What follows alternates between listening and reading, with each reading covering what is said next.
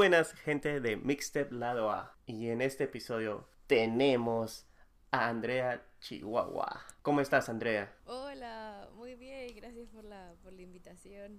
¿Cómo están ustedes? Acá muy bien, muy bien. Este, recuerdo que habíamos hablado anteriormente sobre cuando venías con tu orquesta en Sable Códice, pero ahora vienes con un proyecto solista. Y justo habíamos escuchado tu canción Catarsis y Cuarentena, que realmente nos ha gustado bastante. Sí, gracias. Sí recuerdo que nos juntamos para hablar de, del ensamble y sí, pues ahora tengo esta propuesta solista con, con este single que, que se lanzó justo días antes de mi cumpleaños. Ah, buenísimo. Entonces, como que fue un regalo de cumpleaños adelantado. Sí, fue como un, nacimiento musical, digamos, como para a esta edad cumplir como varias cosas que tenía en pendiente, ¿no? Entre, entre ellas lanzar el, eh, el proyecto solista, ¿no? Que lo, lo nombré como Andrea Chihuahua. Claro, Chihuahua, porque es como un pet friendly, una canción pet friendly, ¿no? Al menos el proyecto. Eh, Claro, el proyecto es Pet Friendly. Esta canción, bueno, no necesariamente, aunque Luna sale en la portada y de hecho me acompañó durante todas mis catarsis de cuarentena y durante toda la cuarentena, ¿no? De hecho, eh, Luna, o sea, mi chihuahua se llama Luna. Eh, cuando no se podía salir aquí en Perú, eh, la excusa para salir, digamos, era pasear a Luna, porque así podías sacar a tus perritos al parque, aunque sea que hagan sus necesidades. Entonces, este, sí, el proyecto, el proyecto es, es pet friendly. Eh, por el título, por ahí como que te dice algo, pero quiero darle también una voz a, a los animales, ¿no? Y, y concientizar sobre la responsabilidad y la tenencia de animales y, y ver también temas eh, de, de, adopción, de conseguirle hogar a animales de la calle, ¿no? Que es algo que vengo haciendo de manera independiente. Entonces, en las próximas canciones va a haber un poco de ese, de ese tema de, de profundizar sobre el, sobre el cuidado de los animales y, y todo que viene relacionado a eso. Sí, sí, de hecho con mi productor musical la esposa nos juntamos. Tenemos un género particular peruano con el que queremos trabajar esa canción. Yo tengo el, el poema que le hice a una perrita que rescaté en el 2019. Entonces estamos viendo si lo eh, convertir en canción o crear un tema nuevo, pero, pero que se base en la historia y que pueda ser más inclusivo, ¿no? Con otros animalitos, ¿no? O que justamente refleje lo que, lo que estabas diciendo. Me ha gustado bueno, regresando a lo de que es catarse de cuarentena. Y lo que me ha gustado fue la melodía de la canción. Que me gustaba que era bien chill, que tenía el, el ukelele. ¿Cómo así te has inspirado a, a sacar esas melodías? Ay, gracias. Eh, bueno, Catarsis de cuarentena, de hecho, fue el proceso inverso al que suelo usar para componer temas. Primero tuve, claro, la, los acordes, la progresión en ukelele y de ahí eh, le puse la, la melodía con la letra. Perdón, tengo una chihuahua aquí gruñendo. No sé si se escucha, pero. sí, se escuchó. ¡Qué lindo! ¿Se escuchó? Sí, sí, lindísimo. Lo que pasa es que está conmigo y Luna como que está durmiendo. Yo me estaba moviendo y no le gusta cuando alguien se mueve o está cerca a los pies. No sé por qué odia los pies, creo que creen que la, va, la van a pisar o le van a hacer algo, o le tiene fobia a los pies, pero siempre gruñe cuando uno, te, uno se mueve. Entonces le gusta su espacio, ¿está bien? sí, su espacio personal gruñe. ¿No puedes contar un poco de, de, que, porque la, cuando escuchaba la canción me hacía recordar a um, canciones, lo de Jack Johnson, uh, también a un, una faceta de... Jason Mraz. ¿Eh, ¿Eso ha sido tus influencias o tienes otras ahí, por ahí? De hecho, yo antes de crear Catarsis de Cuarentena, estaba practicando un cover, estaba practicando sacarme el tema de I'm Yours de Jason Mraz. Entonces yo me sabía un par de acordes en guitarra que los pasé al ukelele, ¿no? Porque es diferente. Eh, ya me había sacado I'm Yours en ukelele y con todos los acordes que sabía previamente y los acordes que aprendí sacándome el tema de Jason Mraz, eh, creé una progresión para, para Catarsis de Cuarentena. Entonces, sí, igual tiene esa onda porque de hecho es música que yo escucho mucho. A mí me gusta mucho la música así acústica y la música chill, como tú dices. Escucho muchos temas de, de Jason, de Jack Johnson, me encanta Better Together, ¿no? y la versión que hicieron con Paula, no me acuerdo el apellido ahorita de la cantante hawaiana, creo. Entonces, sí, es música que, que a mí me suele gustar mucho, así que de todas maneras hay influencia de, de ellos en mi música y bueno, creo que también se percibe en Catarsis. ¿Y, ¿Y esta va a ser la única canción que va a estar así en, en tu proyecto o va a haber otros de ese estilo también? De hecho, el tercer single va a ir más por ese estilo, igual con otra instrumentación eh, parecida, pero con algunos cambios. O sea, creo que vamos a mantener el ukelele en el tercer single, pero la instrumentación eh, general va a variar, ¿no? No van a ser los mismos instrumentos que salen en Catarsis. Eh, el segundo tema, si es este, más bailable, es otra cosa. Entonces, em, yo creo que como artista, o sea, no, no es que... O sea, sí hago pop y me encanta el pop, es uno de los géneros que más escucho, pero también escucho eh, reggae, me encanta, me gusta también mucho la música bailable, el latín, eh, por ahí te puedo escuchar reggaetón si no son letras sexistas, entonces creo que mi proyecto también va a haber eso, ¿no? De no quedarme en un solo género o en un solo estilo, va a haber como eh, música diferentes, de, de diferentes eh, eh, formas, ¿no? Entonces, eh, el tercer tema sí digamos que podría ser más parecido a este, los demás no. Es más, tengo un tema jazz y un tema en inglés, un bolero que va a salir, eh, una balada también triste sobre un tema de duelo, entonces hay como... Hay variedad, hay variedad. Buenísimo. Y, y- y- y estabas mencionando que va a haber un bolero, que es un bolero cantinero, de esos que para cerrar el bar. Eh, no sé cómo son esos Suena muy gracioso. Eh, pero, escucha, el año pasado, este bolero que te comento, o sea, me nació así de la nada, me desperté de mi cama, donde estoy ahorita grabando la entrevista, me desperté y me puse a cantar este bolero. A veces a mí me sale así, como de la nada, eh, melodía con letra. Entonces al toque la vuelvo a cantar y me grabo en, en el celular, ¿no? Para que quede alguna prueba o algún ejemplo de, de cómo transcribir la canción a posteriori. Entonces, nada, me levanté y me salió eh, en bolero. O sea, ni siquiera es como que yo planeo en qué género voy a componer. Simplemente me brotó, identifiqué que era un bolero y es una canción bien feeling que justo la creé antes de fin de año pasado y debería salir a antes de fin de año de este año, según mis planes y mi cronograma de trabajo. Así que es una canción muy feeling, espero que no la usen para votar a la gente de un local. Entonces estás mezclando algunas canciones en español y en inglés. ¿Te, te ha te ha resultado así un poco difícil cantar en inglés? No, eh, yo desde chiquita, de hecho, soy bilingüe porque mi mamá se esforzó mucho en meterme a clases de inglés desde chiquitita. Entonces yo desde chiquita escucho música en inglés, la canto, compongo también en inglés. Y de hecho con mi productor musical al principio dijimos, fácil todo el primer disco en español y el siguiente álbum en inglés. Y luego dije, ¿por qué voy a hacer eso, no? Porque a veces la gente piensa que uno em, canta en inglés porque la internacionalización y esas cosas. Y en mi caso no es así, ¿no? Porque me sale en ambos, en ambos eh, idiomas. Entonces dije, pucha, mostremos lo que hago en el primer disco, ¿no? Aunque sea pongamos una en inglés. Em, porque también aquí, ponte, en, en, Perú hay artistas que solamente cantan en inglés. Y bueno, la gente igual va a juzgar, así cantes en el idioma que cantes, la gente igual tiene algo que decir sobre cualquier cosa porque tiene boca, ¿no? Pero creo que en mi caso era como, pucha, si compongo en ambos idiomas, mostremos en ambos idiomas, pero sí le quería dar prioridad a mis canciones en español, por lo menos en este primer álbum, eh, porque sí me interesa eh, la música en, en mi idioma desde hace muchos años, ¿no? Y creo que también eh, la música en español está mm, cada vez como mm, incorporándose y conquistando más mercados, ¿no? Entonces, si bien también es lindo el idioma inglés y las canciones que he compuesto en este idioma, creo que le quiero dar más prioridad a mis raíces, a mi idioma, a mi música. En esta presentación que viene a ser mi primer disco, ¿no? De, de mí. Además que a, a veces algunas este, frases que creo que suenan mejor en inglés y otras frases suenan mejor en, en español. Y a veces tal vez así ha sido el, el origen de las canciones en inglés, que algunas suenan mejor en inglés que en español. Por ejemplo, yo nunca haría eso de traducir una, una canción o sacarla primero en español y luego hacer la misma en inglés o al revés, ¿no? Porque creo que cada canción nace en un idioma y, y a veces es muy complejo hacer este, esta, esta traducción, ¿no?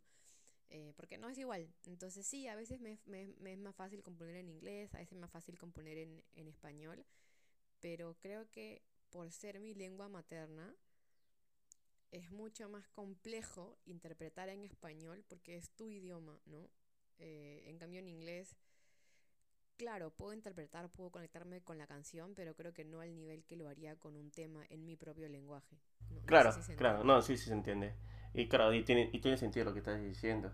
Y es que además uh, me acuerdo de que había canciones, había otros artistas que cuando traducían una canción de inglés al español tenía que cambiar a veces unas frases porque no se podía traducir literalmente, porque se escuchaba otra cosa y no tendría sentido a la canción. Si lanzan en inglés, lanzan en inglés, ¿no? Quizás a Shakira por ahí le funcionó, ¿no? Como creo que tuvo el, el, el, servicio de lavandería y luego el Andri Service, ¿no? Aunque ah, verdad. Que dirán, no, no, prefiero en inglés o no, no, prefiero en español, ¿no? pero creo que son excepciones a la regla, ¿no? Cuando he visto traducciones es como, no, ¿por qué le haces eso a la canción? ¿No? Porque pierde el significado. Como tú dices, hay frases que en el idioma en que las creamos se entienden, pero en, en otro idioma por, por la cultura, o sea, ya como que se pierde el significado, ¿no? Culturalmente no se comparte lo mismo. Exacto. Ni la raíz de nuestro idioma es la raíz del inglés, o sea, son raíces diversas, ¿no? sí, pues uno es latino, el otro es germánico. ¿Y, ¿Y cuándo va a salir el próximo lanzamiento de un, del nuevo single? Este tema se viene el próximo mes, en junio.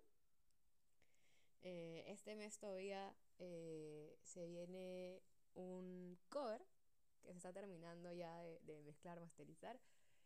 Y el videoclip ya por fin se estrena este, este mes, que lo hemos estado demorando porque el videoclip venía con una sorpresa adicional que es un proyecto más que estoy haciendo eh, y que tiene que ver con eh, todo esto que he aprendido y, y, mi aporte que quiero dar también a, a los proyectos de música independiente y, y culturales de, de, mi, de mi ciudad, de mi país, aunque ahora, bueno, por todo el tema de, de la digitalización eh, y que todavía hay trabajos virtuales, podría hacerse también ayudando proyectos de otras partes de, del mundo, ¿no? Claro, sí, pero buenísimo esa noticia de que, que en, cuatro en cuatro semanas posiblemente sale el, el, nuevo, la nueva canción. ¿No podría dar unos pocos detalles o todavía no? Sí, sí, creo que si por ahí la gente eh, que está escuchando me sigue o de repente checa ahí las redes sociales, he soltado un par de pistas pero así caletazas, ¿no? Entonces, bueno, por ahí puedo decirte que la siguiente canción que viene tiene un nombre de uno de mis colores favoritos eh, es un género, es una canción mucho más bailable. Y de hecho esa canción la hice en un concierto que, eh, streaming que está en, en el canal de Tantai o también puedes entrar a verlo en mi YouTube. Está en mi lista de reproducción que se llama conciertos. Entonces ahí, ahí les doy varias pistas. Pueden encontrar, aunque no es, el, no es la versión final, obviamente, porque hicimos un concierto de versión acústica y este tema tiene vientos, tiene otra instrumentación, pero por ahí pueden tener una pista de cómo sonará este el tema que viene. Entonces, a buscar, a buscar las pistas, ya saben, en YouTube, Instagram, TikTok, no sé, en, en todas las redes sociales que de haber. Sí, sí, sí, en TikTok, en TikTok y en Instagram eh, saqué un pedacito, grabé un pedacito cuando estábamos ensayando para este concierto. Después en historias también compartí, así que si bien mis historias también se ganan con, con info inédita y con avances, también compartí cómo, es, cómo estábamos grabando la maqueta, o sea, cómo estaba sonando el arreglo nuevo. Así que gracias, síganme por ahí en, redes sociales para que tengan las noticias más calientes, más recientes. oh, pero qué, qué maravilla que tú tocas varios instrumentos, ¿no? La guitarra, el, el ukelele. Eres una multiinstrumentalista. ya quisiera, ya quisiera ser multiinstrumentista. O sea, sí, bueno, mi instrumento principal es, la voz, ¿no? Cantar. Pero sí, de hecho he llevado clases de guitarra de adolescente, clases de piano ya de más grande y también en la universidad. En música eh, llevé piano complementario todo un año completo. He estado aprendiendo a tocar ukelele, hecho en pandemia. Eh, también tocó el Glockenspiel, que vendría a ser el xilófono que todos conocen. Y qué más, melódica también toco, bueno, pero es como un pianito, ¿no? Pero hay que soplar. Eh, algunos vientos por ahí que a veces juego porque también aprendí a tocar un poquito de zampoña. Eh, y sí, esas cositas, bueno, y, y, percusión sí, no, no sé tanto, aunque muero para aprender a tocar la marimba, pero es carísima, es carísimo el instrumento. Eh, y me rendí con la batería porque es como demasiados, demasiadas cosas a la vez, demasiada coordinación que mi cuerpo no, no procesa. Pero por ahí que te puedo tocar el shaker y me enseñaron un cachito a tocar cajón peruano, ¿no? Eh, pero creo que mi fuerte son los instrumentos más este, melódicos. y dices, eso es todo. Yo a la justa sé tocar el piano nomás. pues es que, no, sé, pues como, como yo estudié música como, como, como carrera, es como hay otros músicos que, claro, tocan la guitarra, pero así, nivel avanzado. Pues yo puedo tocar estos instrumentos que he dicho, pero nivel, no sé, pues básico, intermedio, ¿no? Entonces, no sé, supongo que los músicos nos autojuzgamos más porque conocemos a otros músicos que la rompen en esos instrumentos y es como, mucha, no puedo decir que soy guitarrista, pues, pero puedo decir que puedo tocar un poco la guitarra, una cosa así. Claro. ¿Y, ¿Y, en qué instrumento se te hace más fácil hacer tus composiciones? Mmm Creo que al ukelele le ha agarrado mucho cariñito. Aparte yo desde hace años me quería comprar un ukelele eh, antes de que sean tan populares. Eh, pero me rendí un poco porque cuando yo aprendí a tocar guitarra, la verdad que me dolía un montón, ¿no? Me decían, tienes que practicar más hasta que salga callo. Y yo no, soportaba el dolor. Eh, hasta que sangra, hasta que... Horrible, duele horrible porque hay que, hay que pisar súper fuerte las cuerdas. Entonces el ukelele tiene cuerdas más chiquis, menos cuerdas que la guitarra. Eh, y también en una época le agarra más cariño al piano porque era como menos doloroso, digamos, que tocar guitarra, según yo. Entonces, a veces compongo con piano, a veces compongo con ukelele, a veces compongo con voz y a veces también compongo con programas de, em, de música. O sea, escribo em, en Sibelius o, o grabo una base en Ableton yo usaba antes, ¿no? Y, y me puedo, o sea, componer la canción eh, sin tocar instrumentos reales, ¿no? O sea, con el MIDI, cosas así. Claro, tú me estás diciendo lo del ukelele, que ha sido un poco difícil, pero le agarras más cariño. ¿Será que, por ejemplo, no sé, si estás, eh, te tiene, te sale una, una canción, unas letras, sientes que esta canción debe ser con el ukelele o sientes que esta canción irá con el piano? ¿Cómo sientes eh, en ese momento de inspiración? Creo que en mi caso es como 50% intuición, 50% formación, ¿no? O sea, bueno, lo que he estudiado. Y también tiene que ver mucho con mi gusto personal, ¿no? Y mis influencias. Entonces, bueno, que le, le he agarrado cariño también porque lo usaba cuando estaba trabajando presencialmente como educadora musical, ¿no? Con niños. Es súper fácil de transportar los niños eh, les gusta el ukelele porque es chiquito, lo pueden tocar, ¿no? La guitarra era muy grande, como, como que me separaba un poco de los niños, ¿no? Entonces el ukelele era como más cercano, digamos. Eh, pero cuando compongo, eh, yo creo que, o sea, elijo un par de instrumentos, ¿no? Tipo, puede ser piano, guitarra, em, bajo y batería, ¿no? o tres o dos o uno y después es que en el proceso de arreglo musical vamos eh, ¿cómo, decirlo? va evolucionando la canción ¿no? Eh, la vamos como que pimpeando más ¿no?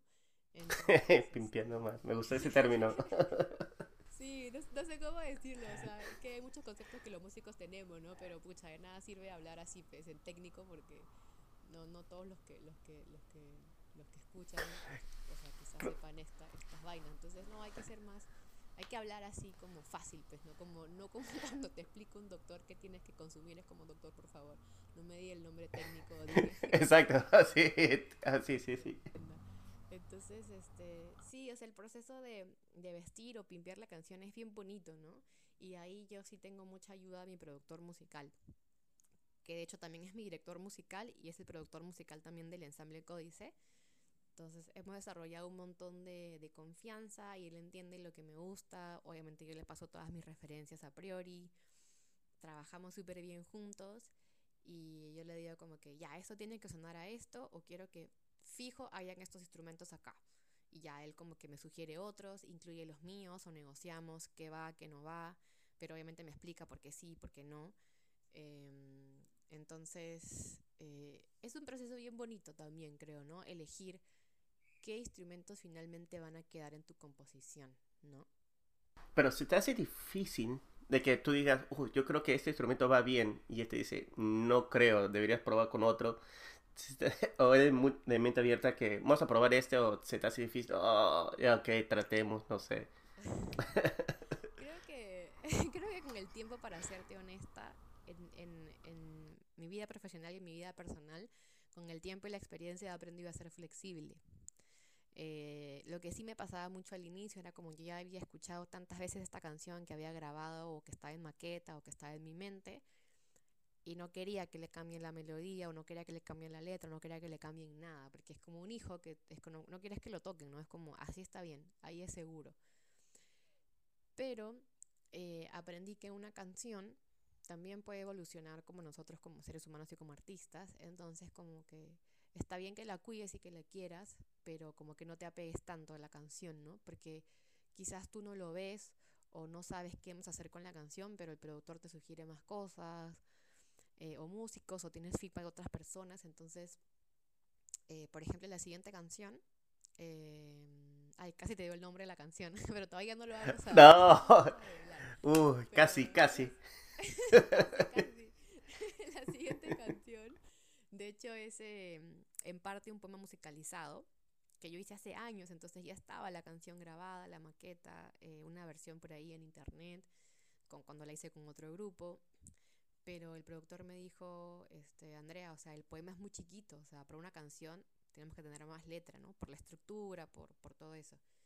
Por la duración también, ¿no? O sea, cosas que él se preocupa. Entonces yo hablé con el autor del poema y le dije, oye, ¿podrías como, no sé, pasarme más letra? O sea, como inspírate en, el poema base, o sea, en el original. Perdón.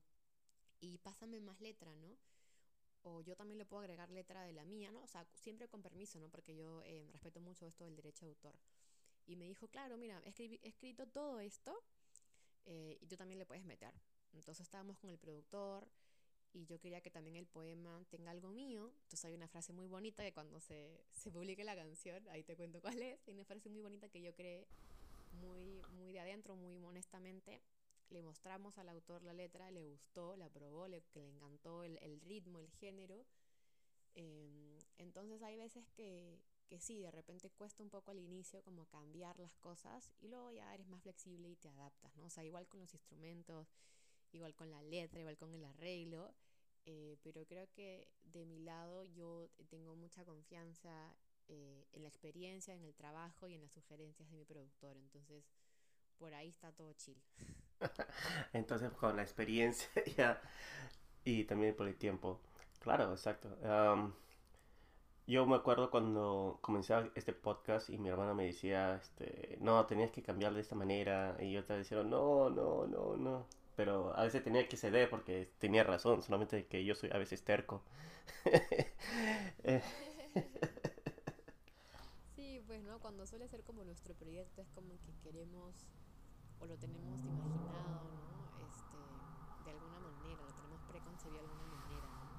Pero creo que siempre la mirada externa, ¿no? De personas que en verdad aporten al proyecto eh, puede ser buena, ¿no? de tu equipo de trabajo, ¿no? Entonces, sí, hay que, hay que, hay que escuchar siempre y, filtrar igual por nuestro, nuestra experiencia y nuestro conocimiento y decir, oye, sí, esto sí ayuda, esto quizás no me vacila tanto y negociar también, ¿no?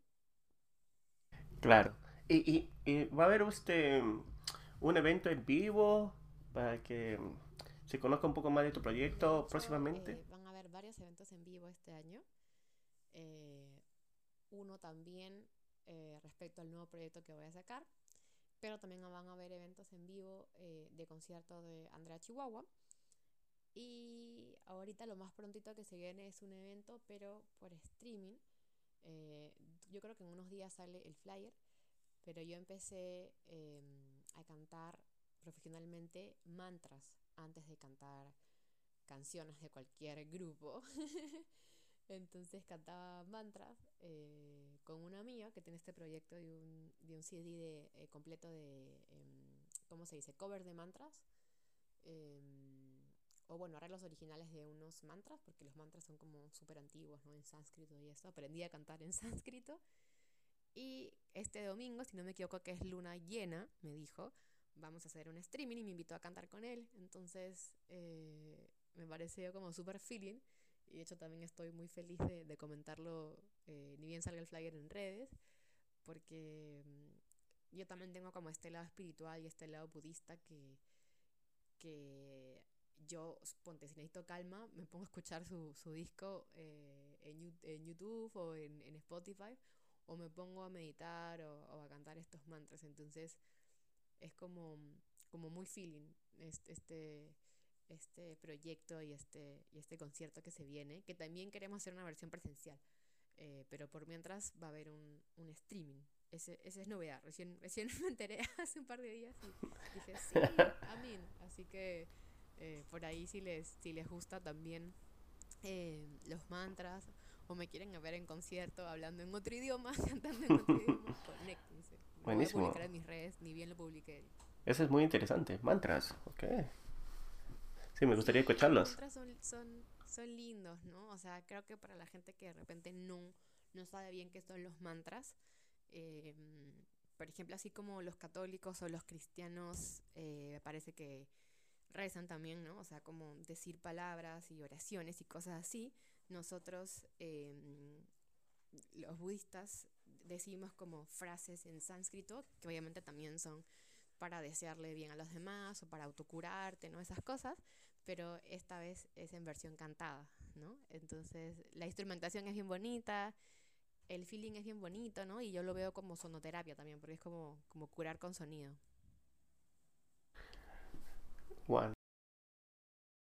Claro, sonoterapia. Si no, yo creo que la música realmente ayuda, ayuda a levantarte los ánimos. Claro, también depende de, qué, canción estás escuchando. Si escuchas una canción cortavenas, no te va a ayudar para nada.